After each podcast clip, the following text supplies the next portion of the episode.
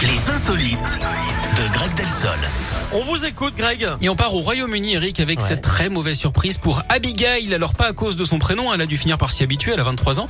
Non, c'est plutôt à cause... C'est- C'est mais n'importe quoi. Mais c'est- J'aime c'est pas un ce très prénom, joli écoutez, j'aime pas prénom. Abigail, j'aime pas Abigail, c'est mon... Mais non, mais C'est mon un très joli moment, prénom, je- mais c'est mon arrêtez, humeur. mais il y a des- On Bah, a dites certainement donc. des auditeurs ou des auditrices qui s'appellent comme ça. Mais Enfin, c'est pas grave, excusez-vous.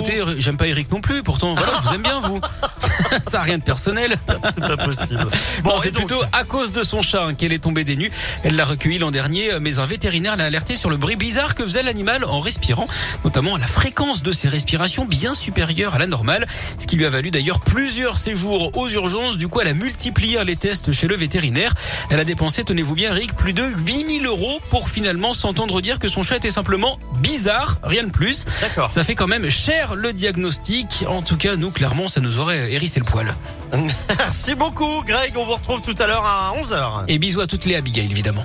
Ben oui, on les embrasse, bien sûr. C'est un très joli prénom. Bien sûr. Youngblood, Eloane avec T-Chose, c'est ce qui arrive. Rihanna également, Lift Me.